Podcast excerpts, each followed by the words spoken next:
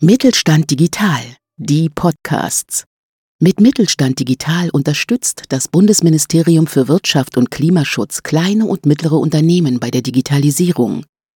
Ob Plattformen, neue Geschäftsmodelle, KI oder digitales Bezahlen. Wir machen Digitalisierung begreifbar. Handel kompetent. Der Podcast des Mittelstand 4.0 Kompetenzzentrums Handel. Wir machen Digitalisierung begreifbar. Herzlich willkommen zu einer neuen Folge unseres Podcasts Handelskompetent. Wir beschäftigen uns heute mit dem Thema Produktdaten und Produktdatenmanagement. Ich freue mich sehr, hierfür Herrn Jürgen Schuster gewinnen zu können, Gründer und Geschäftsführer von der Raumschmiede GmbH. Die Raumschmiede GmbH hat also vereint drei Online-Shops unter einem Dach, und zwar garten- und freizeit.de, piolo.de und betten.de. Und ich freue mich sehr, Sie hier begrüßen zu dürfen, Herr Schuster. Herr Schuster war auch im Jahr 2020 digitaler Champion im bayerischen Einzelhandel geworden. Und auch da war das Thema Produktdaten schon ein zentrales Thema. Ich freue mich sehr, dass ich Sie für dieses Interview gewinnen konnte. Vielleicht stellen Sie sich unseren Zuhörern kurz einmal vor. Ja, guten Morgen zusammen. Ähm, zu früher Stunde dürfen wir diesen Podcast aufzeichnen. Wir hoffen, das kriegen wir ganz gut hin. Mein Name ist Jürgen Schuster. Ich bin äh, geschäftsführender Gesellschafter der Raumschmiede, auch Gründer von Garten und Freizeit vor mittlerweile 17 Jahren. Ähm, bin ähm, mittlerweile 44 Jahre alt, also in gewisser Weise schon E-Commerce-Urgestein. Äh, ähm, ursprünglich, äh, weil es mir aufgefallen, das, das Mittelstandskompetenzzentrum sitzt ja in Regensburg. Ich habe an der Uni Regensburg studiert, ähm, allerdings fachfremd, äh, Politikwissenschaften im Schwerpunkt und habe mich nach dem Studium und kurzer beruflicher Tätigkeit äh, gewagt, selbstständig zu machen im E-Commerce-Bereich, Möbel-E-Commerce, damals Gartenmöbel. Mittlerweile äh, betreiben wir weitere Shops, ähm, eigentlich Möbel Vollsortiment und ähm, Schwerpunkt Shop Betten ähm, noch. Ähm, wir ähm, sind seit 2014 Teil der WECO Unternehmensgruppe, ein stationärer Möbelhändler, so vereinen wir in der Gruppe praktisch stationäre und äh, Online-Themen und Kompetenzen. Ähm, die Raumschmiede hat mittlerweile mehrere Standorte in äh, Deutschland und in, in Polen und ähm, wir werden auch unterstützt, da kommen wir später noch drauf, ähm, aus, aus Kiew im Bereich Stammdaten. Ähm, wir sind mittlerweile gut 300 Mitarbeiter in der Raumschmiede mit einem ähm, mittlerweile Jahresumsatz von gut 100 Millionen Euro. Wunderbar. Ähm, Sie haben ja das Thema eben gerade schon an, nochmal angesprochen. Ähm, es geht heute um Produktdaten und Produktdatenmanagement. Herr Schuster, vielleicht können Sie unseren Zuhörern kurz erklären, ähm, was es mit diesem Thema auf sich hat. Also warum ist das Thema im Allgemeinen wichtig für Online-Händler? Generell sind äh, Produktdaten eigentlich alle Informationen, äh, die ein Produkt, einen Artikel beschreiben, also Eigenschaften und Attribute eines, eines oder Attribute eines solchen ähm, Artikels. Ähm, Zum Beispiel Farbe. Genau, also im, im, im, genau, also Produktinf wir sprechen auch ganz gern von Produktinformationen, um das ein bisschen weiter zu fassen, mhm. wie jetzt nur sagen wir, das ursprünglich sehr textlastige Stammdatenthema. Ähm, generell beinhalten eben diese Master-Informationen zum Produkt ähm, die eher statischen Informationen. Also ähm, viele dieser Daten, wie Sie als Beispiel gerade genannt hatten, sind ja eigentlich über das Gesamt über den gesamten Produktlebenszyklus, über die ganze Lebenszeit des Produktes konstant. Also wahrscheinlich kommt da das Bild Stammdaten her, wie vom Baumstamm, der halt einfach immer steht. Ähm, manche ändern sich dann auch ähm, regelmäßiger, kann sich mal die Verpackung ändern, äh, man die Konditionen natürlich ändern, auch Preis. Und ähm, diesen, diese Daten sind jetzt unterscheiden von Bewegungsdaten, also Einkäufe, Verkäufe, Bestände, die sich halt regelmäßig wechseln. Ähm, entscheidend ist halt bei diesen Stammdaten, und das macht es letztlich auch so äh, doch kompliziert oder aufwendig zumindest, ähm, in ihrer Gesamtheit oder zumindest Teile der Gesamtheit dieser Produktstammdaten werden eigentlich im gesamten Unternehmen benötigt. Ähm, es ist natürlich irgendwo naheliegend für die Kundeninformation zum Beispiel, und das ist halt vor allem im E-Commerce noch wesentlich bedeutsamer als im stationären Handel. Wir haben ja kein Verkaufsgespräch in aller Regel mit dem, äh, mit dem Kunden und der Kunde will sich informieren äh, und will sich auch oft über gewisse Eigenschaften informieren. Das können natürlich ganz banale Dinge sein, wie eben ähm, ein Maß, ja, aber das kann natürlich auch, er mag vielleicht auch nach gewissen Dingen suchen, nach Stilen oder was auch immer. Ähm, äh, und ähm, deshalb ist es einfach sehr wichtig, ihm die Informationen ähm, geben zu können. Und das setzt natürlich auch schon früher an. Auch fürs Marketing sind die natürlich extrem relevant. Fürs Ausspielen in, ähm, in Suchmaschinen, in Performance Marketing. Ohne also mal vernünftige Datenqualitäten, den Stammdaten, Produktinformationsdaten funktioniert das eigentlich nicht mehr kosteneffizient. Ähm, und weiteres Beispiel natürlich, das man noch nennen könnte, wäre die Logistik. Wenn da die logistischen Daten mangelhaft sind, dann wirst du dich schwer tun, optimieren, Versand, optimierten Versand zu, hinzubekommen. Also von daher, äh, ich glaube, man, man, sieht einfach, dass es irgendwie, also irgendwie sind sie überall wichtig, so gefühlt. Mhm. Ähm, und leider halt oft nicht so da, wie man sie gerne hätte. Ja, haben Sie schon eine schöne Überleitung zur nächsten Frage. Also bei der Realisierung von äh, E-Commerce-Projekten ist dieses Thema meist unterschätzt. Ähm, es ist oft so, dass wenn man anfängt, das ist vielleicht auch normal, so ein Projekt zu planen, also sei es mal ganz banal, wir wollen einen Online-Shop aufbauen, dann ist das Thema gar nicht im Fokus oder steht ganz weit hinten. Man hat ja auch erstmal andere Sachen zu tun. Ähm, warum, ist, ähm, warum ist das so und was ist die Schwierigkeit oder Herausforderung beim Umgang und der Planung mit diesem Thema Produktdaten? Also ich denke mal, ähm, ein grundsätzliches Thema ist natürlich oft die Konstellation stationäre Händler geht online. Und natürlich, ich habe es vorher schon kurz angesprochen, sind ja diese Vielzahl der Daten nicht so wichtig gewesen, weil der Verkäufer kennt ja die Daten. Die Herausforderung ist eben, sagen wir, dieses Verkäuferwissen zu digitalisieren und zu gießen in, in Produktinformationen.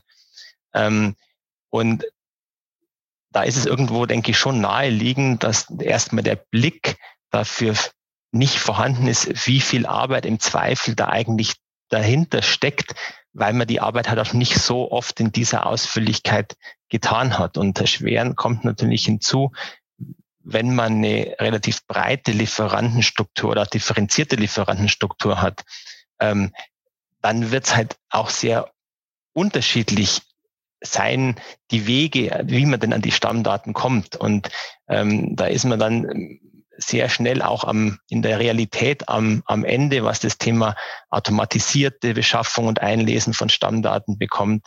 Da kommt man dann auch wir nicht so weit, wie man oft hofft. Ja.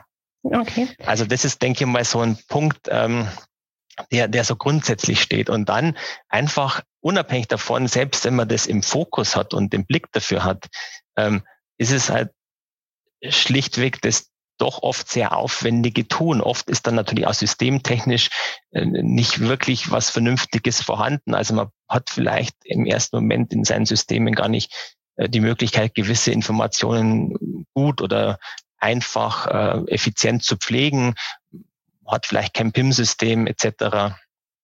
Ähm, und dann eben diese ja, diese Vielzahl letztlich, ähm, wenn ich einen Artikel heutzutage, sagen wir, gut mit Informationen für diese verschiedenen Bereiche, wo wir Beispiele genannt haben, ausstatten möchte, dann kommen da sehr schnell Dutzende oder Hunderte Eigenschaften, Attribute äh, zusammen, die letztlich ein so, ein so ein Stamm in sich vereint. Und ähm,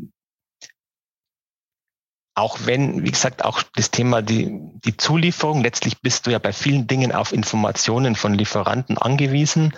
Ähm, dort mag sein, dass die Qualität sehr gut ist, mag aber auch sein, dass die Informationen nur sehr dürftig sind oder auch nicht in guten, äh, strukturierten ähm, äh, Weise vorliegen.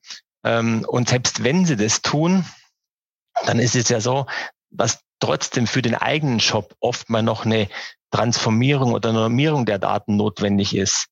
Also ganz ein banales Beispiel, wenn halt der Hersteller schreibt Ultramarinblau und ich hab, möchte vielleicht einen Farbfilter im Shop verwenden, dann werde ich nicht ähm, den Ultramarinblau möglicherweise verwenden, weil ich am Ende 17 verschiedene Blautöne habe, wird wahrscheinlich nicht reichen und damit eigentlich gegenüber den Kunden auch nicht antreten kann. Ähm, also das sind eben solche ja, Praxisprobleme. Äh, und ähm, ja, ähm, dazu kommt, ähm, oft fehlen einfacher Daten, die aus Lieferantensicht gar nicht so wichtig sind. Und das ist natürlich einerseits ein Nachteil, andererseits kann man auch sagen, ja, wenn immer alle Daten perfekt bei allen Händlern ankämen, wie es denn benötigt, dann hast du natürlich auch keine Möglichkeit mehr, dich zu differenzieren. Das ist ähm, natürlich auch bei sowas wie Bilddat, äh, Bilddaten, also beim Bild auch sehr offensichtlich natürlich, ja. Mhm. Wenn ich das höre, das klingt ja erstmal nach einer ein Riesenthema, einer großen To-Do-Liste. Jetzt startet da jemand vielleicht mit seinem E-Commerce-Projekt, seinem Online-Shop. Was würden Sie denn so jemanden raten, wie der vorgehen soll? Weil wenn ich das höre, schreckt mich das ja schon ab. Und ich weiß, ich muss viel machen. Ähm, ich muss vielleicht auch noch selber viel nachpflegen. Sie haben ähm, ein PIM-System angesprochen. Was würden Sie denn jemanden raten, der damit startet, so einen Online-Shop zu machen? Wie soll der denn vorgehen, damit er bei dem Thema nicht absolut ähm, aufgibt? Dann es hängt natürlich immer in gewisser, gewisser Weise auch vom, vom Scope ab und natürlich auch von, also zum Beispiel die Produktanzahl. also wenn ich natürlich, sagen wir, mit äh, Sortiment habe, wo ich mit sehr wenigen Produkten online gehen kann, vernünftig, ist es natürlich was anderes, wie wenn ich halt tausende Artikel äh, listen oder sogar zehntausende listen will. Und natürlich auch da wieder im Sortiment natürlich Unterschiede. Ähm, je hochwertiger, je, je, je beratungsintensiver auch im, im stationären Handel gewohnt, desto aufwendiger wird es halt tendenziell auch werden. Ähm, was man, glaube ich, ähm, raten kann oder, oder mitgeben kann, auch wenn man es eben mit nicht viel Budget ausgeben will, ähm, auf alle Fälle müssen ein paar technische Grundlagen da sein, aber nicht das monsterkomplexe PIM-System zwei Jahre aufsetzen und ähm, das wird nicht zum Erfolg führen. Mhm. Ähm, letztlich wird es am Anfang auch einfach viel Zeitinvest sein von Mitarbeitern ähm, möglicherweise. Ja, also das, das sollte man, da kommt man glaube ich nicht drum rum. Also die, die Zeitinvestition kostet auch Geld, aber ähm, das in gewisser Weise muss das vorhanden sein. Ähm, ja und natürlich, ich glaube, man kann nicht den Anspruch haben, perfekt zu starten. Ich habe jetzt natürlich irgendwie gesagt, okay, das sind irgendwie idealerweise hat man vielleicht 150 äh, Attribute, die ein Artikel aber beschreiben. Ähm, mhm. Naja, aber die sind auch nicht alle gleich relevant, ja. Und äh, da muss man sich möglicherweise einfach gut überlegen, was ist das Wichtigste, welche Daten äh, pflege ich wirklich zu Beginn und überlegen mir möglicherweise schon zu Beginn, wie habe ich einen Prozess, wie ich auch später nachpflegen kann, dass die auch, also wenn ich später mehr, mehr Routine habe und, und das, und das besser läuft und wieder meinen ersten Stammsortiment halt online habe, wie kann ich praktisch in einem rollierenden Prozess dann auch nacharbeiten, weil auch aus eigener Erfahrung, das fällt dann im Zweifel auch einfach hinten runter und dann hat man halt sehr unterschiedliche Datenqualität mhm. bei unterschiedlichen Artikeln. Mhm, ich glaube, das ist genau. ein ganz guter Tipp, nicht zu sagen, wir starten gleich mit der perfekten Vollversion, weil äh, ähm, Produktdatenpflege ist ja ongoing, also es wird sowieso genau. weitergehen und äh, man ist nicht irgendwann fertig. Und wenn man sich erstmal anderthalb Jahre nur mit dem Thema beschäftigt, dann ist man immer noch nicht gestartet. Also genau. weniger Perfektion anfangen und äh, gesetzt dem Fall, das läuft und man wird größer, dann hat man vielleicht ja auch mal wieder äh, ein, zwei Leute, die man einstellen kann, die unterstützen ähm, weil sonst würde man ja am Anfang, vermute ich, mit dem Thema auch sehr überfordert sein. Genau, und dann vielleicht noch ein, ein Hinweis noch, das ist natürlich auch in gewisser Weise abhängig vom Sortiment wieder. Und zwar Beispiel ist es eine, ein, ein recht bekannte Marke, die auch stark im Preiswettbewerb steht. Da wird, sagen wir, äh, das, das, ähm, da wird halt der Grenznutzen von zusätzlichen ähm, guten Produktinformationen irgendwann geringer, weil der Kunde eh gut informiert ist. Mhm. Wenn es zum Beispiel ein nicht vergleichbares äh, ist oder wenn ich das will, dass es nicht vergleichbar ist, habe eine Eigenmarke oder eben eine Nichtmarke, unter dem ich das Produkt vermarkte und der Kunde kennt das letztlich auch nicht und kann es auch nirgends einordnen, dann wird natürlich die Produktinformationsqualität mhm. auch wieder umso wichtiger. Mhm. Also auch das ist vielleicht ja. noch so ein Thema, wo man einfach differenzieren muss und nicht pauschal sagen kann, ähm, alles muss gleich dann letztlich sein, ja. Ja, genau, weil der Kunde informiert sich eh über das Produkt. Und wenn es ein Produkt ist, was es bei anderen Händlern gibt, ähm, ich will das jetzt nicht weiter ausführen, aber dann mhm. informiert man sich eh auch woanders. Und ähm, Genau, von daher liegen dann gewisse Detailinformationen, wenn man sagt, man will jetzt jedes Detail von Produktdaten hundertprozentig genau beim Produkt gepflegt, dann äh, äh, rechnet sich das vermutlich irgendwann auch nicht mehr der Aufwand, diese Perfektion genau, das, dann. Genau, und dann kommt es auch wieder darauf, in dem Sinne auch noch davon, also woher, also wo habe ich meine die Quellen meines ähm, meines Traffics auf dem Shop klar. Und wenn ja. also wenn ich wenn der Traffic überwiegend über den Preisvergleich kommt, dann ist das tendenziell nicht so wichtig, weil dann hat der Kunde den Vergleich, wenn der Traffic ja. eher von mir, sagen wir, wenn der früh äh, versucht wird, äh, im Funnel abzuholen oder über generisch kommt, äh, dann ist es wieder was anderes. Dann ja. ich, äh, dann habe ich als Kunde einfach weniger Informationen und erwarte auch mehr. Ja, sehr schön. Ähm, bei Ihnen ist es ja noch ein bisschen anders. Ähm, also wir wissen, Sie sehen, haben auch halt mit 300 Mitarbeitern eine entsprechende Größe. Aber bei Ihnen ging das Thema Produktdaten, äh, Produktstammdaten, also eigentlich Produktdaten noch einen Schritt weiter. Und zwar ging es bei Ihnen um das Thema Generierung von Produktdaten für die Visualisierung von 3D-Ansichten. Also Sie sind in der Möbelbranche Mhm. Und da ging es halt darum, wie setze ich die ganzen Produktdaten ein, um den Kunden ein 3D-Erlebnis zu vermitteln. Ja, also äh, wenn ich mich richtig erinnere, wie sieht die Couch in 3D aus? Mhm. Oder nochmal weiter, wie sieht die Couch in meinem Wohnzimmer aus? Mhm. Das war ein Projekt von Ihnen. Genau. Wie ist mhm. denn da der Stand und ähm, wie weit ist es mit der mhm. Umsetzung gekommen? Ähm, Genau, also Sie haben es äh, richtig angesprochen. Also darum reden wir eben auch gern von Produktinformationen. Also ähm, über das als klassisches Stammdatenthema aus diese Bildthematik, äh, natürlich 2D-Grafik oder 2D-Bilder sind sehr relevant. Ähm, da hat man natürlich gewisse Limitierungen, auch was ähm, das Thema ähm, entweder Nutzung betrifft, also Beispiel Lieferant hat das gleiche Bild für alle Händler, kann man sich weniger differenzieren. Man kann natürlich an Bildern dann nacharbeiten, ist aufwendig. Man kann selber fotografieren, sehr teuer und sehr aufwendig. Ähm, ähm, und so haben wir eben uns überlegt, ähm, ob wir auch Schritte Richtung äh, CGI, also computergenerierte Bilder, ähm, gehen können.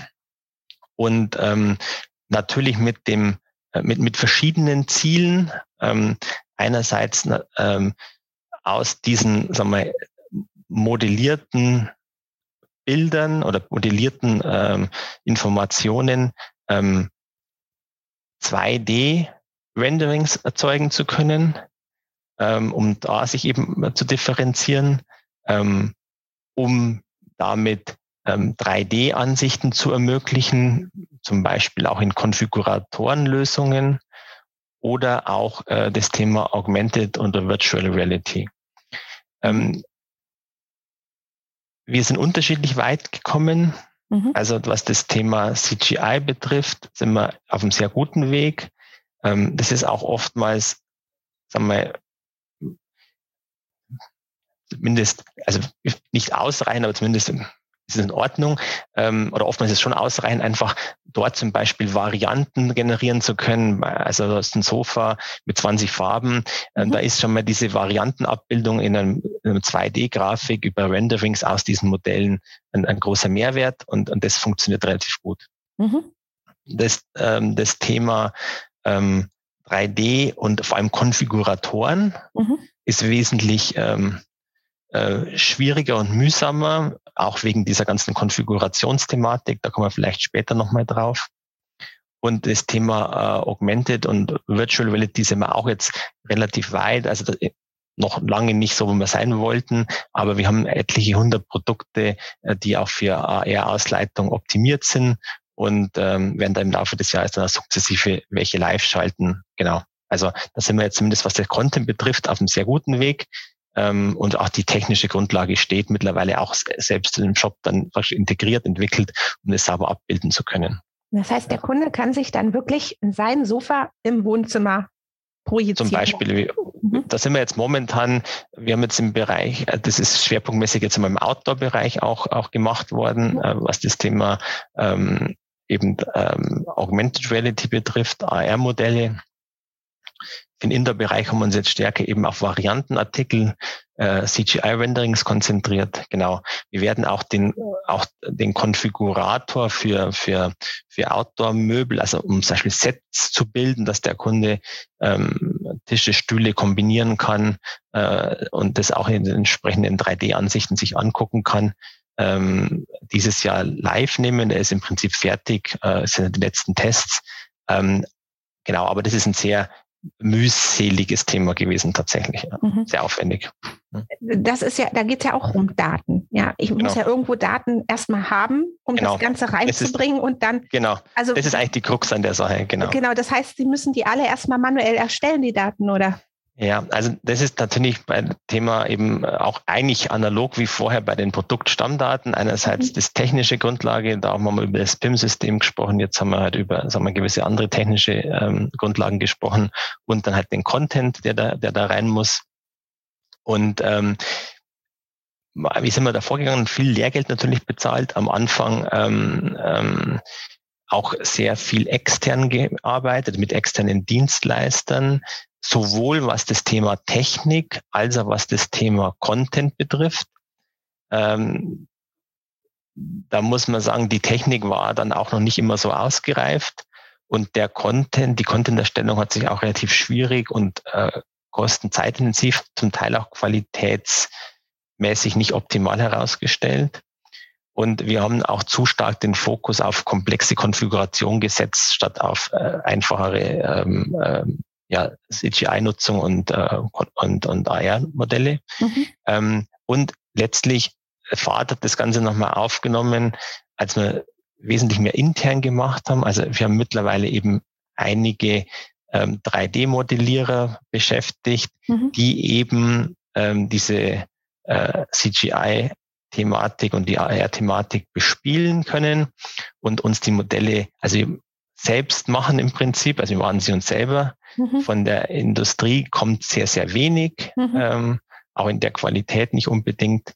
Und ähm, genau, also das haben wir jetzt auf alle Fälle, äh, eigentlich haben wir erst Fahrt aufgenommen, ähm, in, seit wir mehr selber machen. Genau. Okay, gut, aber das ist ja ein großer Aufwand. Mhm. Also ich gehe mal genau. davon aus, wenn man da jetzt ein Business Case rechnen würde, würde das vielleicht noch nicht so positiv aussehen. Und deswegen komme ich zu meiner nach, nächsten Frage. Warum ist das Thema so wichtig? Also, oder warum ist das Thema vielleicht nicht nur für Sie wichtig, sondern für die Möbelbranche wichtig, dass man da so viel Zeit und Geld in so ein Projekt erstmal investiert? Ja. Das ist natürlich so eine gewisse äh, Zukunftserwartung. Ähm, wir sind weit der Überzeugung, dass es speziell für den Möbelkauf, aber nicht unbedingt nur, ähm, unabhängig auch vom Vertriebsweg ähm, elementar sein wird in der Zukunft. Also die Kundenerwartung einfach dahin geht. Also man denke nur an sagen wir, die typische stationäre Küchenplanung, äh, wo ich ja als Kunde auch mittlerweile erwarte, das 3D visualisiert in einer möglichst realistischen Darstellung zu sehen. Und ähm, deshalb ähm, wird es zunehmend wichtiger werden. Äh, online auch das Thema sicher äh, AR noch wichtiger werden. Ähm, wobei da kann man ja nicht mehr zwischen Online und Offline unterscheiden. Letztlich, ob jetzt das vom stationären Möbelhändler ermöglicht wird oder vom Online-Händler, dass ich mir ähm, ein gewisses Produkt äh, zum Beispiel in meinen Räumen visualisiere, ist ja letztlich egal für den Kunden. Ähm, und wir haben also die, die Indizien dafür, dass es auch tatsächlich verkaufsseitig einen deutlichen Effekt hat, haben wir ja. Wir haben ja das auch getestet mit ähm, wenigen äh, 3D-Modellen, Rundum-Ansichten und konnten dort jeweils schon eine deutliche Conversion-Steigerung feststellen. Und am Ende des Tages wird es halt so sein, denk, also sind wir weiter überzeugt, es wird noch eine lange Übergangszeit geben, wo das irgendwie differenzierend ist. Und irgendwann wird es halt einfach grundlegende Erwartungshaltung sein. Mhm. Da haben Sie so ein bisschen meine nächste Frage auch aufgegriffen. Mhm. Berechnung, ja? Ähm, ja. dass so ein Projekt nicht problematisch auch ist äh, mhm. im Hinblick der Kosten. Also egal für kleine oder große Händler, mhm. rechnet sich so eine Investition. Aber da haben Sie jetzt vielleicht einen wichtigen Punkt gesagt. Sie haben es getestet. Also Sie mhm. entwickeln jetzt nicht drei, vier, fünf mhm. Jahre und investieren Zeit und Kosten und dann Mhm. Passt vielleicht nicht, sondern sie haben es live schon getestet und haben dann mhm. gesehen, bei den Produkten, wo sie es mal live geschaltet haben, gab es einen Conversion Uplift, also genau. eine Erhöhung äh, der Verkäufe, der Abverkäufe. Genau, genau, genau. Und das war praktisch ihre Grundlage zu sagen, ja, das, das ist die richtige Richtung, da investieren wir ja. weiter. Genau. Und natürlich im Laufe der Zeit auch mit schon mit Schwerpunktveränderung, ja. Okay. Klar. Ja, wunderbar. Ich finde, das ist ein sehr spannendes Thema. Also ich kann mir das auch gut vorstellen, weil vom Kunden wird ja viel abverlangt, wenn er sich die Couch, also so gut sie jetzt mittlerweile im Internet abgebildet ist, von ich kann sie ranzoomen, ich kann äh, den Stoffmuster sehen, ja, ähm, ich habe eine sehr gute Auflösung, aber der Kunde muss immer noch selber den ja. Kopfsport verbringen und sich die Couch oder noch den Tisch, den er noch kaufen möchte, selber in seinem Wohnzimmer vorzustellen. Und Exakt. im schlimmsten Fall gefällt es ihm dann nicht, ja, weil wegen Licht oder und so weiter mhm. oder Größe es doch dann anders wirkt. Also das halte ich das für ein wichtiges und mhm. spannendes Thema. Mhm. Genau, das ist vielleicht auch nochmal den Bogen zum, zum allgemeinen Thema ja. Äh, Produktinformation zu spannend, auch ja. äh, auf Anfang zurückzukommen. Ähm, die Qualität der Produktinformation hat letztlich auch einen sehr, sehr großen Effekt auf die Retourenquoten. Mhm. Ähm, das, was Sie jetzt angesprochen haben, als Beispiel, wie man sich vorstellen kann, ist natürlich, wäre ein riesiger Hebel, wenn er denn umfassender schon äh, genutzt werden könnte. Ähm, aber es geht natürlich auch bei Farbabbildungen, Maßangaben, was auch immer an. Sowas, es führt dann im Zweifel zu einer unnötigen Retoure. Mhm. Wunderbar, Herr Schuster, dann bedanke ich mich bei Ihnen für das Gespräch und wünsche Ihnen weiterhin viel Erfolg bei der Umsetzung dieses Projektes. Vielen Dank. Auf Wiederhören. Mit Mittelstand Digital unterstützt das Bundesministerium für Wirtschaft und Klimaschutz die Digitalisierung in kleinen und mittleren Unternehmen und dem Handwerk. Weitere Informationen finden Sie auf unserer Webseite unter www.kompetenzzentrumhandel.de und auf www.mittelstand-digital.de.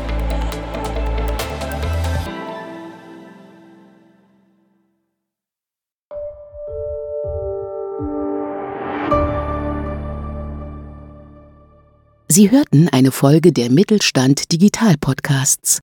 Mit Mittelstand Digital unterstützt das Bundesministerium für Wirtschaft und Klimaschutz kleine und mittlere Unternehmen bei der Digitalisierung.